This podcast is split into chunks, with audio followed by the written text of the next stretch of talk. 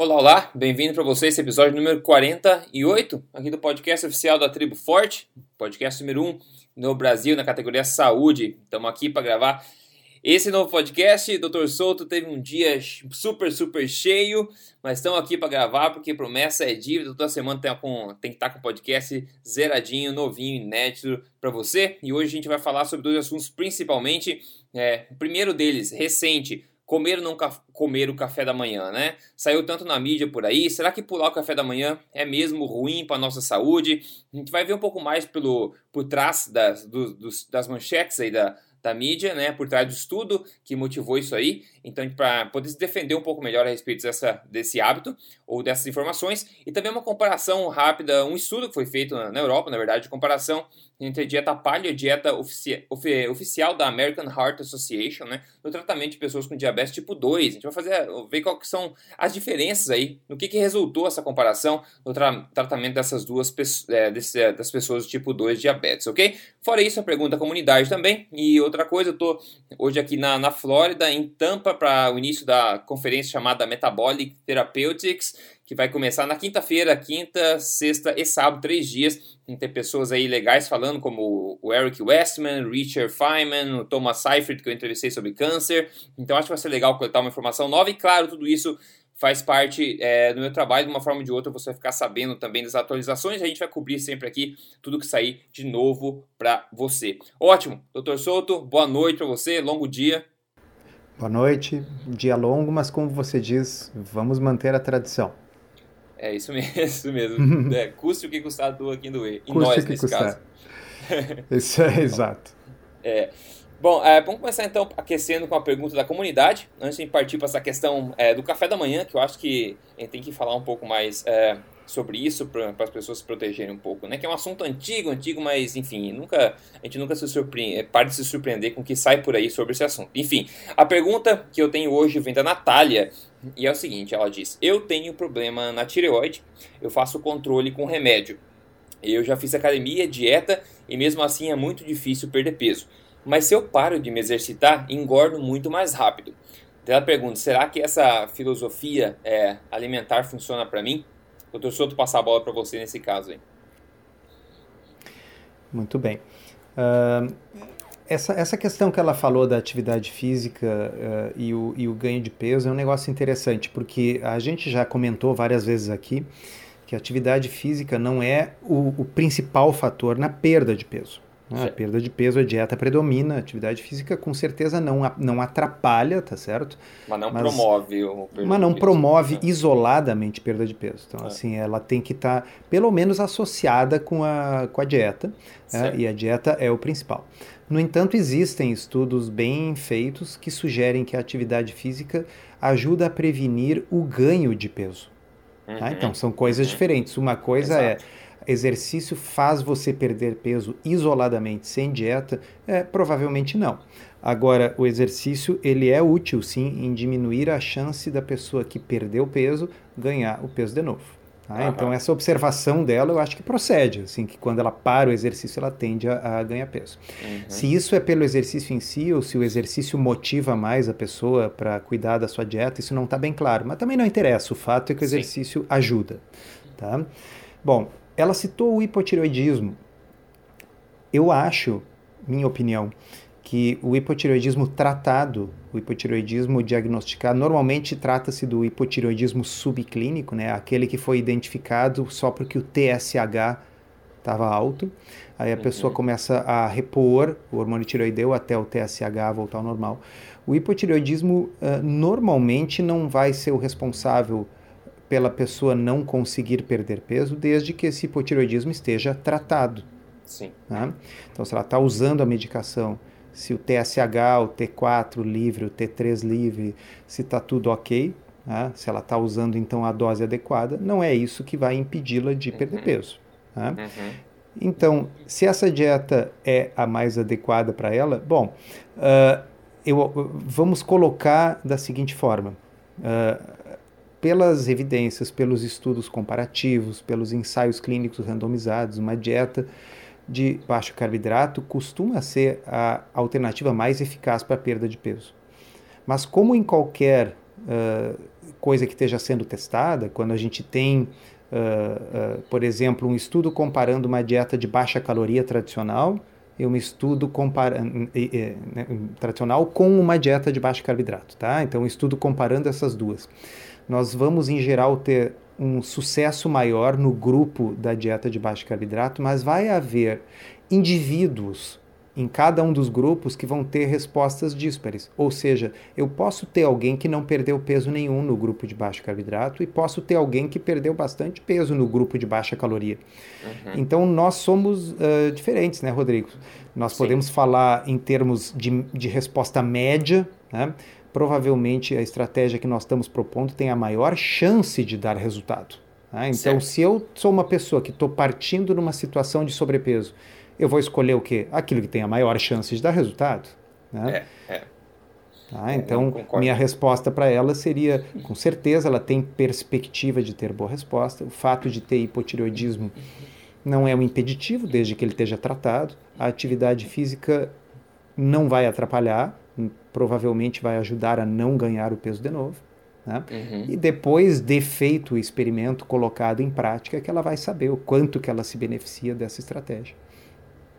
Ah, é, eu concordo plenamente. Eu acho que muita gente acaba é, utilizando a questão de ter problema com a tireoide como meio como uma uma desculpa para se conformar que para você talvez seja muito mais difícil conseguir atingir o teu objetivo de emagrecimento, mas né, talvez eu, eu proporia aí uma, uma inversão de paradigma e usar isso como talvez uma motivação para você ficar mais saudável e que sair voltar a ter a tua tireoide funcionando é, perfeitamente ou pelo menos melhor do que agora. A questão do exercício eu acho também aquela questão de você manter ou talvez ainda aumentar a sensibilidade à insulina nos músculos, né, como uma forma legal de prevenção até de, de ganho de peso e enfim, isso colabora na minha opinião é positivamente na, na prevenção, não como você falou como solução para queima de para emagrecimento, se você focar em exercícios né, com prioridade, isso já sabe, tem estudos mostrando que realmente é, exercício como é, estratégia primordial para perder peso não vai dar sucesso, isso é o que a gente vê por aí, mas como uma forma de estilo de vida, uma coisa de estilo de vida para prevenção e mantenimento, uma saúde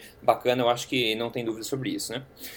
Bom, Muito bem. É, doutor, vamos pular para esse tema do café da manhã, que é o tema quente de hoje aqui, que saiu. Bom, eu vou fazer uma introdução aqui sobre esse assunto e devo passar a bola para você. A gente vai discutindo sobre isso aí.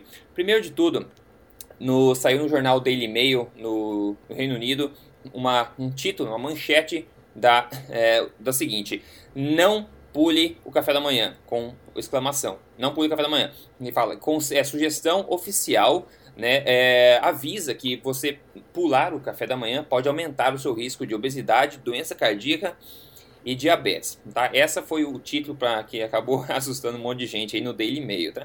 Agora tem um artigo muito, muito legal da, da Zoe Harcombe que ela fez sobre isso, ela pegou o que tinha por trás desse artigo, estu, deu, desmiuçou, enfim, o, o, estudo, né, que deu origem a esse artigo e, enfim, fez uma análise bastante sóbria daquilo lá. Vou colocar todos os links aqui para você. Bom, saiu no jornal Circulation, dia 31 de janeiro, ou seja, ontem, tá gravando dia 1 de fevereiro agora, ontem saiu o seguinte, ó. Enquanto, enfim, as, as manchetes dos jornais do mundo afora chamam a atenção para a questão de pular ou não o café da manhã, o estudo em si ele não focou nisso somente, ele focou em vários aspectos. E na conclusão do próprio sumário do estudo, que eu falei no jornal Circulation, ele diz o seguinte: a, a nossa coleção de dados né, sugere que padrões irregulares de alimentação aparentam ser menos favoráveis para se atingir o melhor, uma melhor saúde cardiometabólica. Tá? Então não falaram nada do café da manhã, foram padrões irregulares de alimentação. Continuando, se você comer com atenção, né, mindful, que ele fala, prestando atenção no que está comendo, e também com uma certa frequência mais consistente, né, você pode ter potencialmente um estilo de vida mais saudável e um melhor, é, uma melhor saúde cardiometabólica. Essa é a conclusão que eles fizeram. Agora, sobre o café da manhã, no artigo oficial da American Heart Association, que é a Associação Americana do Coração, eles dizem o seguinte: olha que interessante, sobre o café da manhã especificamente. Eles falam. É, vários estudos mostraram o mostram o já mostraram o benefício de você comer café da manhã toda manhã. Mas esses estudos sobre o café da manhã também é, acabaram recebendo bastante opressão recentemente pela mídia, porque é, grandes produtoras como é, da indústria, né, o Kellogg's e a General Mills, né, que são das maiores nos Estados Unidos produtoras de cereais matinais, acabaram fundando, né, patrocinando esses estudos, né? Então tem um pouco de conflito de interesse aí, né? E daí é, de assim, leve, assim. De leve, né? pouquinho, eles, pouquinho. Eles concluem assim, isso poderia ter é, tirado a atenção do resultado, ou, ou, ou, quer dizer, isso poderia ter influenciado nos resultados positivos sobre o benefício do café da manhã. então, é basicamente isso que, que, que, a American Heart Association diz oficialmente. E antes de partir para a discussão, é importante ressaltar que os estudos em questão que foram base para essa divulgação toda de pular o café da manhã, eles não são ensaios clínicos randomizados, eles são estudos prospectivos, ok? Então, doutor Souto, como é que a gente vai então? É, tem vários problemas, né? O primeiro dele, enfim, o estudo em si, o segundo, a própria a postagem da American Heart Association, e depois também essa questão do pessoal dar uma ordem na manchete da, da mídia dizendo não pule o café da manhã. Então a pessoa só vai ver essa ordem, não vai ver todo, tudo que vem antes disso. Né? Então, conflito de interesse, má ciência novamente, estudos pro, prospectivos, como é que a gente se acha no meio de tudo isso? Ah, é tanta coisa. É. o, a American Heart Association definitivamente não tem um, uma boa tradição de acertar nas suas recomendações nutricionais. Né? Sim. Assim, veja bem, nós estamos na confusão que nós estamos muito por causa deles. É. A American Heart Association adotou o mantra da, do low fat, high carb, quer dizer, das dietas de baixa gordura, mas liberadas em carboidratos, antes mesmo que o USDA adotasse isso nas diretrizes oficiais dos Estados Unidos. Então, hum. quando as diretrizes oficiais que deram origem à pirâmide alimentar surgiram, foi sim por muita influência da Associação Americana de Cardiologia. Uh, eu tenho um, um, uma, uma cópia, acho que talvez você tenha visto, Rodrigo, uh, de um panfleto de 1995 da Associação Americana de Cardiologia, sugerindo literalmente que as pessoas uh, fizessem lanches com açúcar, de modo a comer menos gordura. Uhum. Então, assim, uh, eu, eu, oportunamente vou colocar lá no blog uma reprodução disso aí, porque assim, isso diz mais do que mil palavras quando eles dizem hoje em dia que não, que na realidade eles nunca estimularam, não, eles estimularam sim o consumo de açúcar. Tá?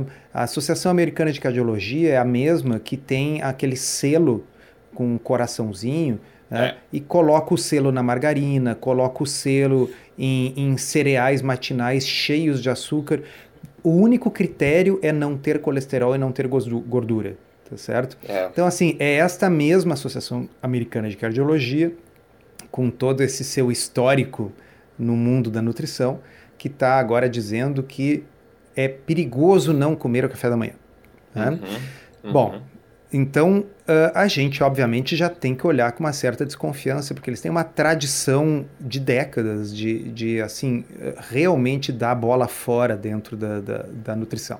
É. E aqui não foi diferente. Tá? Uh, é um, um, um, relatório, um relatório de 20 e poucas páginas, baseada, uh, baseado esse relatório em estudos observacionais. É. E aí Lembra aquela promessa, não, Rodrigo? Todo podcast a gente tem que falar a palavra, a expressão ensaio clínico randomizado. Sim, ah, vale lembrar novamente, será, é diferente. Não será diferente. Ah, então, uh, foi algum ensaio clínico randomizado que mostrou que as pessoas têm risco maior de sofrer doença do coração se não tomarem café da manhã? Não. não tá? Este ensaio clínico teria que ser como? Eu teria que pegar uma população grande, milhares de pessoas, e recomendar a um dos grupos que tomasse café da manhã todos os dias e dizer para o outro grupo que evitasse tomar café da manhã todos os dias. Eu vou acompanhar esse grupo e talvez em 10 anos eu vá ter já alguma incidência de, de doenças, de eventos e poder fazer alguma comparação. Por que, que seria importante fazer dessa forma, com sorteio? Porque quando você deixa as pessoas escolherem se elas querem tomar café da manhã ou não, o que a gente tem é o seguinte: agora eu vou ler para vocês uma observação uh, que a Zoe Harcombe tirou de um dos artigos, de um dos artigos observacionais. Tá? Uhum. As pessoas que evitam tomar café da manhã têm maior probabilidade de, dois pontos, ser fumantes, uhum. trabalhar full time, ao invés de tempo, né, tempo total ao invés de tempo parcial, ser menos fisicamente ativos e beber mais álcool. Tá? Aí ela diz assim: Eu estou imaginando aqui na minha cabeça uma pessoa uh, uh, de natureza assim vespertina, que gosta de ficar acordado até tarde, trabalhando até tarde na sua mesa, comendo, bebendo e fumando até as horas iniciais da manhã. E na minha cabeça eu comparo com uma outra pessoa que é uma pessoa que gosta naturalmente de acordar cedo, sai da cama, vai passear com o cachorro e toma o seu café da manhã tá certo? Uhum, claro, uhum. ela fez de uma forma assim engraçada, mas é para você. Então é o mesmo problema de sempre, pessoal. Estudo observacional tem essas variáveis de confusão. No momento que o café da manhã passa a ser um marcador de pessoas que fumam menos, yeah. É. trabalham menos horas, são mais fisicamente ativas, bebem menos álcool e dormem mais cedo, ok? Será que realmente é o café da manhã o responsável pelos achados? Pois é. Eu, e na defesa da mas na defesa da, da, American Heart Association aqui, não na defesa, na verdade, só para não deixar tão feio pro lado deles. Na verdade, ele, o, claro que a mídia pega nessa questão, como a gente sempre fala, né? Eles querem mesmo é clique, né? É eyeballs que eles falam. É, eles foram no café da manhã, café da manhã, café da manhã. Mas o estudo foi o seguinte, eles, eles fizeram um estudo avaliando a, a diferença entre pessoas que têm hábitos alimentares irregulares e pessoas que têm hábitos alimentares regulares. E deu uma associação entre essas primeiras, que têm hábitos irregulares, com obesidade, diabetes tipo 2, etc. Que é a questão que você acabou de falar das duas diferenças, que a Zoe como falou. Imagine a pessoa que não reserva o tempo para comer o café da manhã, sai correndo, tropeçando o cachorro, vai fumando, vai etc. Claro que esse tipo de pessoa provavelmente vai estar associada a mais obesidade, mais diabetes tipo 2, não, da, não por causa de pular o café da manhã, mas por causa de todos os problemas que não, a gente não consegue mensurar de forma é, correta com um estudo desse tipo, né?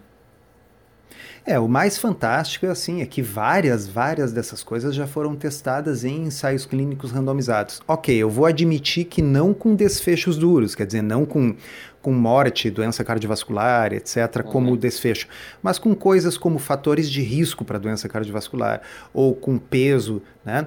Aliás, uh, nós chegamos a discutir na semana anterior uh, o ensaio clínico randomizado sobre as pessoas que normalmente não tomavam café da manhã e foram randomizadas para tomar café da manhã. Chegamos a falar sobre esse? Eu não sei se a gente falou de café da manhã no passado, não. É, então vamos falar rapidinho. Ele é um estudo que foi publicado no dia 4 de janeiro de 2017. Quem ouve esse podcast está atualizado, tá bem, certo? Bem recente. Então, bem recente, tem um mês. Tá? O que, que eles pegaram? Eles pegaram 49 mulheres que não tinham hábito de tomar café da manhã e foram randomizadas para tomar café da manhã ou não tomar café da manhã. Ora, as pessoas que acreditam uh, nessa lenda urbana, né, de que assim tem que tomar café da manhã, porque se você tomar café da manhã, se você não tomar café da manhã, vai estar tá morto de fome da hora do almoço, vai comer um boi inteiro no café da manhã, vai engordar. Não é isso que dizem? Tá? é. O que aconteceu é o contrário, né? Tá? Então, as, as pessoas que não estão tomadas, acostumadas a consumir café da manhã e passam a consumir café da manhã, elas consomem em média 266 calorias a mais por é. dia e ganharam no período do estudo, que foi um estudo relativamente curto, um quilo a mais em média. Uhum, tá? é. Então, comer café da manhã, se você não está acostumado a, a, a, a, comer café da manhã, faz você engordar. O que se a pessoa tirar o chapéu do senso comum e botar o chapéu do senso crítico, que é um chapéu que eu prefiro, tá? A pessoa vai dizer, bom, é evidente, né? A pessoa não comia uma refeição, ela agregou uma refeição a mais, o que, que vai acontecer? Vai engordar, não é óbvio? Ah, é, mas, mas então, as pessoas vão falar, ah, mas ela, tá comendo, ela vai comer menos as outras refeições. Vamos, vamos... Tá? Então, quando é. a gente tem essa dúvida, a gente faz ciência, a gente faz é. um experimento e testa. Esse aqui não é o primeiro, viu, pessoal? Esse é mais um numa grande sequência de é. ensaios clínicos randomizados que mostram ou que não tem efeito nenhum, ou que acrescentar café da manhã uh, é prejudicial. Então, ou não faz diferença ou é prejudicial. Basicamente, os estudos tendem a mostrar o seguinte: se a pessoa está acostumada a comer café da manhã, ah, é, é, não faz diferença comer ou não comer, mas se a pessoa não está acostumada e ela começar a comer de propósito, porque ela ouviu falar na televisão que precisa, que é a principal refeição do dia, aí ela vai ganhar peso, porque ela vai estar tá acrescentando uma refeição que ela não estava acostumada. Uh, essa questão da compensação que você falou, Uhum. Ela, o pessoal ela, vai é pensar nisso, com certeza. É, essa, essa, essa, essa questão ela não é verdade para nenhum dos lados. Uhum. Uh, no caso, se você comer mais, tomar café da manhã, a sua tendência é comer menos no almoço, mas não tão menos que compense o que você comeu no café Exato. da manhã. É. E no jejum ocorre o contrário. Quando a pessoa faz um jejum de 24 horas, no dia seguinte ela tem mais fome, ela come mais do que ela comeria no dia seguinte normalmente. Uhum. Mas o que ela come mais não é tão mais a pronto de é. compensar o que ela deixou de comer na véspera. E Exato. quem diz o contrário, bom, quero ver os ensaios clínicos randomizados, tá certo? Assim, é. A palavra-chave é ensaio clínico randomizado. É simples, eu tenho uma dúvida, eu levanto uma hipótese, eu testo a hipótese, ela vai ser refutada ou confirmada. Tá? Estudos é. observacionais não estabelecem causa e efeito. Então, no estudo observacional em tela, esse aí, da Associação Americana de Cardiologia, que citam, tá? eles dizem ali que as pessoas que não comem café da manhã tendem a ser mais obesas e mais diabéticas. Uhum. Ok, nós estamos vendo aqui um ensaio clínico randomizado onde pessoas que não comem café da manhã ficaram menos obesas. Ok? Então, se eu tenho um conflito entre um experimento e um estudo observacional, vale o experimento. Por que, que tem o conflito? Por que, que um diz uma coisa e o outro diz outra? Por causa das variáveis de confusão. O pessoal que não toma o café da manhã ali, não toma o café da manhã porque passa a noite bebendo, fumando, acorda atrasado, vai para o trabalho, tá certo? Uh, essas coisas é que determinam os desfechos e não o café da manhã. É simples assim, pessoal. Estudo observacional é só uma oportunidade da gente, mais uma vez, em mais uma semana, comentar assim como ter pensamento crítico, como não cair nessa velha armadilha. Ela se repete todas as semanas, vocês já viram? Principalmente se quem estiver fundando os estudos for o grande produtor de cereais matinais, né? Que é, que é até engraçado, na verdade. Mas isso acontece, Exatamente. né, pessoal? E tá nas entrelinhas, quase ninguém vai ler esse detalhe, digamos assim. Bom, e é, a quase totalidade desses estudos observacionais aí foram é. uh, feitos com fundos da indústria alimentícia que fabrica cereais matinais. E eles vão achar o quê? Que cereal é ruim, eh, tá certo? A gente, como eu disse, né, pessoal, vamos tirar um pouco o, o, o chapéuzinho do senso comum e botar o do pensamento crítico. É. E a Zoe Harcombe faz uma pergunta que eu vou ecoar aqui, que é basicamente assim. Lembrando, esse artigo da American Heart Association, ele avaliou pessoas que têm hábitos irregulares de alimentação e comparou com pessoas que têm hábitos regulares e viu ao que cada uma está associada. Então ela perguntou assim, será que ter hábitos irregulares é, causa né, a, a, questão da diabetes ou, ou, ou, tipo 2 ou obesidade, ou será que seriam os obesos diabéticos tipo 2 que tendem a se alimentar de forma irregular? Que é a mesma coisa que a gente tem falado aqui agora, né? Então, é, uma, é uma inversão, é um marcador de tipo de pessoa. Então, esse tipo de pergunta é sempre bom para a gente manter, enfim, uma mente sóbria ao avaliar esse tipo de coisa. Então, para concluir, doutor Souto, a minha conclusão pessoal é a mesma que a Zoe fez no, no artigo dela, que é basicamente o seguinte: se você se sente bem comendo café da manhã, ótimo. Se você não se sente, ótimo também, desde que o que você come, independente se for no café, na tarde, à noite, quando for, seja alimento de verdade. De resto, eu acredito não ter tanto problema assim. Essa é a opinião pessoal minha. Qual que, que é a sua? É exatamente a mesma opinião. Eu não sou contra o café da manhã, viu, pessoal? Eu sou contra a maciência. Eu fico irritado quando eu vejo é. estudos observacionais dando na manchete tá certo? Na imprensa, fazendo de conta que tem uma relação de causa e efeito que não existe. Então, a minha irritação é, por exemplo, eu não tenho problema, eu não, eu não fico chateado que ninguém coma café da manhã. Ah, na realidade, assim, eu pessoalmente Uh, às vezes consumo uh, alimentos de manhã, às vezes não. Depende muitas vezes de coisas do tipo assim: se, uh, se, eu vou ter que trabalhar muito cedo naquele dia, às vezes eu não tenho fome às seis da manhã, tá certo? aí eu não tomo café da manhã. Tá? Agora, se é um dia que eu tenho uma agenda mais tranquila, vamos dizer, eu tenho uma manhã livre, ah, bom, aí eu, eu, faço, porque eu vou lá, preparo uma, um bolinho de caneca com um pouquinho de coco, um ovinho, né? eu tenho a receita lá no blog, tá? uh, faço um café e, e, leio jornal. Então, quer dizer, depende, para mim é mais uma questão de, de tempo e horário, sabe? Mas assim, eu conheço pessoas tanto na vida social como pacientes em consultório, né? Nos dois extremos, tem gente que não concebe sair para o trabalho, sair para a uhum. rua sem comer alguma coisa. Essas pessoas devem comer alguma coisa. Como o Rodrigo disse, bom, vão comer um negócio baseado em comida de verdade, de preferência low carb, no café da manhã. Tá? Uh, e tem pessoas que, que uh, odeiam comer de manhã e que elas sentem um alívio, elas quase assim dão um abraço quando eu digo assim: olha, não precisa. Elas ai, quer dizer que eu não preciso. Ai, que maravilha, eu me forçava a comer, há é, anos é, eu me forço é a comer, sabe? Então, uhum. assim, é ridículo isso. Ridi por quê? Porque é uma orientação um, ridícula baseada em estudos observacionais cheios de fatores de confusão tá certo? Por uma entidade que tem tradição de fazer exatamente isso.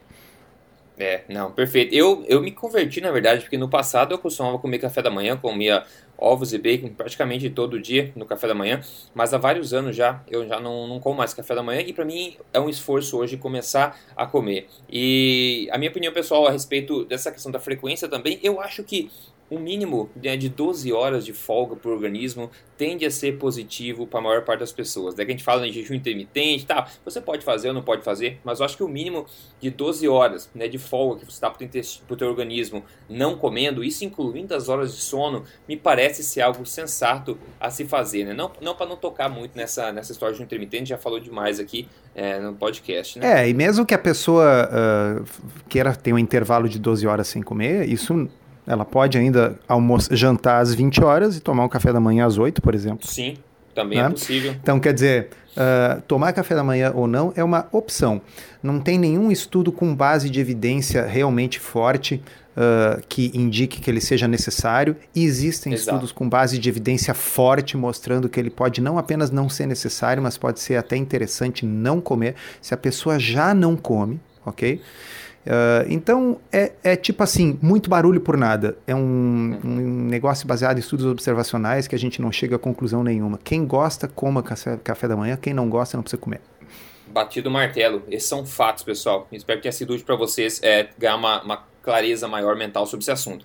O próximo assunto aqui, que eu quero cobrir de forma um pouco mais rápida, é um estudo publicado no Jornal Europeu de Nutrição Clínica em 2015 que basicamente eles, eles perguntaram né, qual seria o melhor tratamento dietético para diabéticos tipo 2, né? Seria uma dieta paleo, no caso, ou uma dieta recomendada, que é aquela dieta recomendada pela Associação Americana do Coração que a gente está falando, a dieta recomendada para a população americana, por exemplo, né?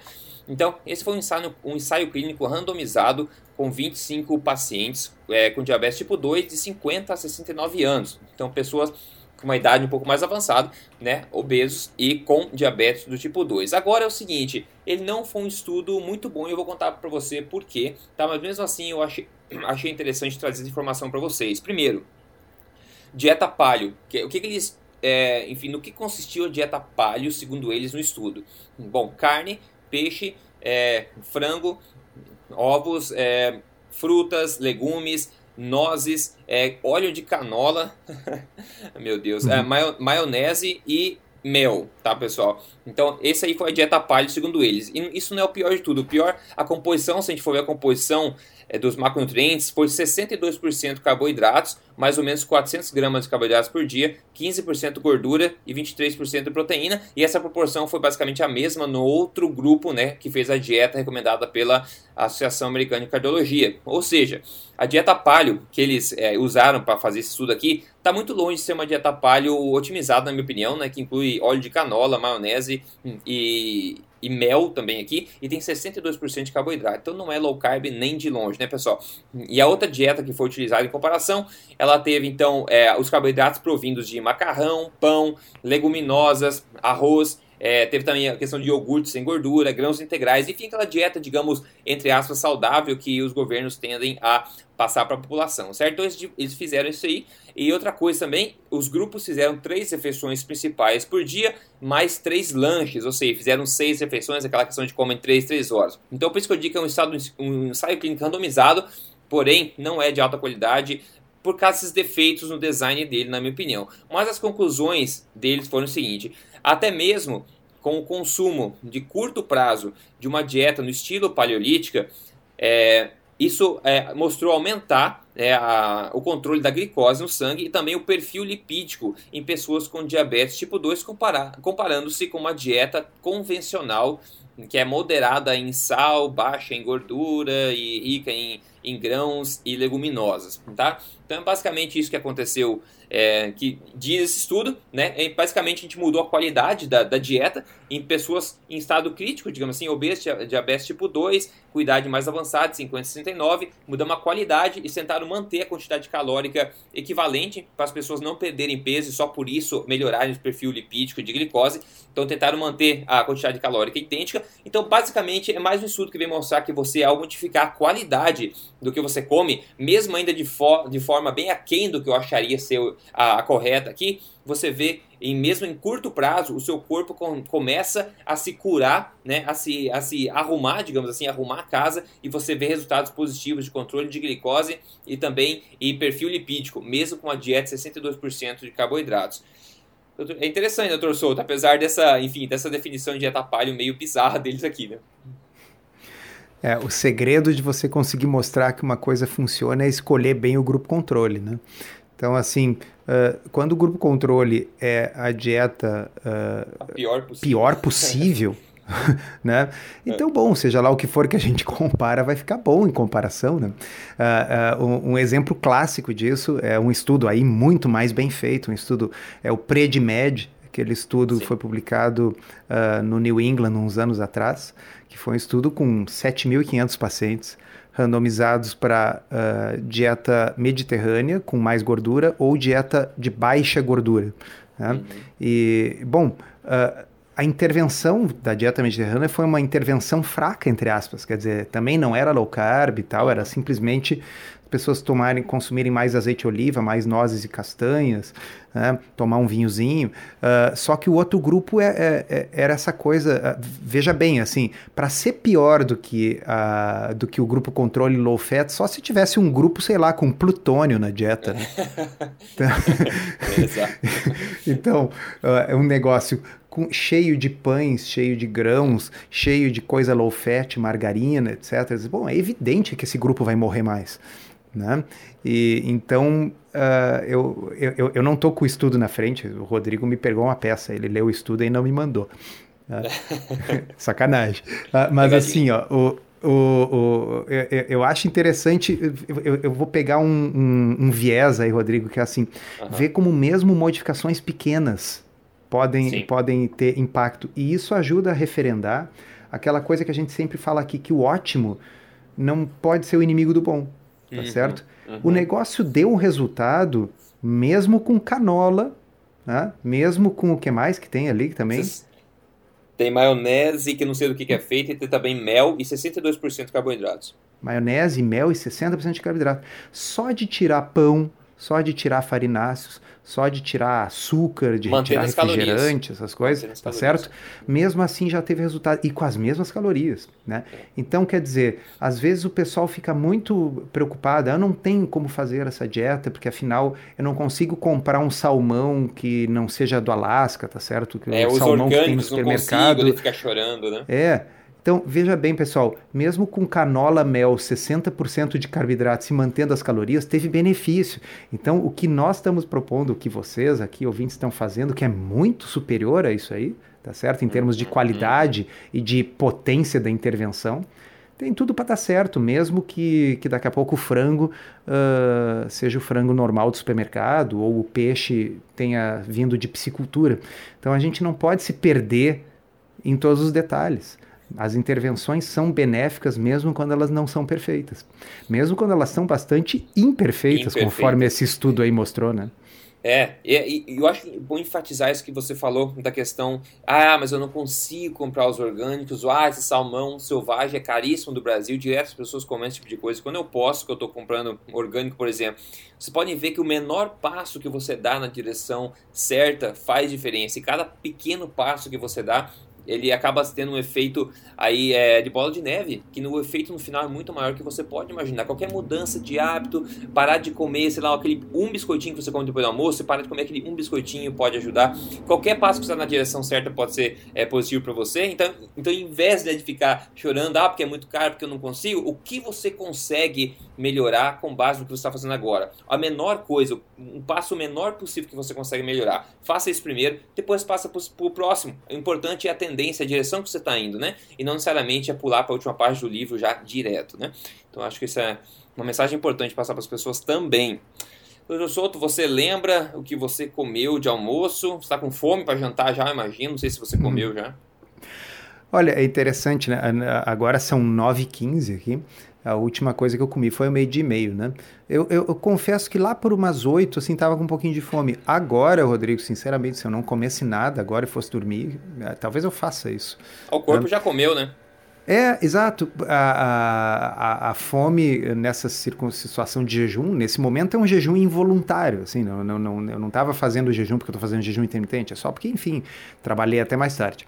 Mas a, a fome, ela costuma vir nos horários que a gente está acostumado a comer, depois ela passa. Essa é a experiência de todo mundo que já fez um jejum intermitente. Mas, enfim, hoje eu almocei fora, almocei no restaurante uh, de buffet, que tem aqui perto do meu consultório tá? onde eu comi um monte de salada, porque ali tem saladas muito boas e variadas. Tá? Uhum. Tá? Comi uh, um pedaço de peixe, um pedaço de frango, tá? e foi isso aí o meu almoço. frango, peixe e um monte de salada. Ah, legal. Você falou sobre a fome, só para lembrar também, pessoal, essa semana passada acho que eu falei sobre a questão de fome e gula, ou fome fisiológica, fome emocional, e uma das características da fome fisiológica, essa que mesmo que você falou. Normalmente vem nos horários que você está acostumado, claro, e outra coisa importante é que ele vem em ondas. É uma onda que vem lenta, ah, eu tô com fome, ah, é, eu tô com fome. Depois ela passa se você não come. Não é aquela coisa que deixa de mau humor na hora, aquela coisa radical, né? aquela coisa impactante como é uma gula ou uma, uma fome emocional que você tem imediatamente, ela surge do nada. Né? A fome natural ela vem devagarzinho, sinaliza para você que poderia ser um horário, um horário bom para comer e depois vai embora se você não come naturalmente, às vezes você nem percebe que não está com fome mais. Né? Uma diferença interessante entre gula e, é, e fome fisiológica. É, uh, é, é, um negócio assim, a, a experiência aquela assim de fome desesperada, assim, é um negócio que faz muito tempo que eu não conheço né? É. Assim, é, eu comeria alguma coisa agora, entendeu? Mas assim, sinceramente, eu, se eu tivesse uma notícia do tipo, olha, não tem comida em casa, tá certo? Eu ia dizer, bom, então tá, amanhã eu vejo, amanhã eu vou no super. Eu tô mais cansado do que com fome, entendeu? Não, não, é, é um negócio que não, no, no passado, no, no, no, no pré-low carb, Uh, jamais isso aconteceria. Quer dizer assim, bom, vou sair, primeira coisa, vou sair para comer um negócio, porque eu estou morto de fome, entendeu? Então, isso muda, né? não, não há dúvida. Para mim é uma experiência muito interessante. Eu acho que até as pessoas acabam se induzindo a se sentir talvez fracas e mal se elas acham, nossa, eu tô sem jantar, desde, sem comer desde o almoço. Então não é nem o seu corpo que tá fraco, mas você, por esse, ter esse pensamento que você precisa comer em 33 horas, acaba induzindo uma sensação de ah, cansaço ah, e fome, né? Não, tem o, é o efeito nocebo. É, é, é, é o, pri, é o primo malvado do placebo. É o efeito nocebo. Eu acredito que algo vai fazer mal e aí eu me sinto mal porque eu acredito. Né? Uhum, então, uhum. assim, e, e, aí a gente tem o contrário, né? Quer dizer, uma vez que a gente derruba o mito, entende, estuda, bom, aí a gente não se sente mal. Se tiver que fazer uma atividade física, não vai ficar tonto, porque a gente já sabe que isso aí é, é, é, um, é, é mito, né? Mas o mais importante a respeito de nocebo e placebo é o sebo, né? Que faz, que é saudável, certo? tá bom. Só pra fechar, né? tá bom. então, beleza, pessoal. Bom, é o que eu comi comi fora, comi uma baita de uma ripa de, de costelinha de porco. Ponto negativo e positivo ao mesmo tempo. Positivo psicologicamente, negativo né, biologicamente pro meu corpo. É que tinha um molho barbecue lá que sabe Deus do que, que ele foi feito. Mas enfim, tava uma delícia com brócolis do lado também. Muito bom. Mas é isso, é isso aí. É, pessoal... se o pessoal do ensaio clínico conseguiu ah. ter bons resultados comendo mel e 60% de carboidratos, acho que esse açúcar no seu molho barbecue está desculpado porque é só hoje. Exato, exato. Não faz parte da minha janta diária, exatamente. Isso aí, pessoal. Fechei um podcast de hoje, então. Espero ter sido útil para você. Como sempre, quer se juntar à Tribo Forte? Entre em triboforte.com.br. Tem acesso àquele mar de informação que tem lá dentro, atualizada sempre. E também acesso ao fórum para fazer parte da nossa família da Tribo Forte. É isso aí, Doutor Soto. Um grande abraço para você. A gente se vê aí na próxima semana. Abraço, abraço a todos.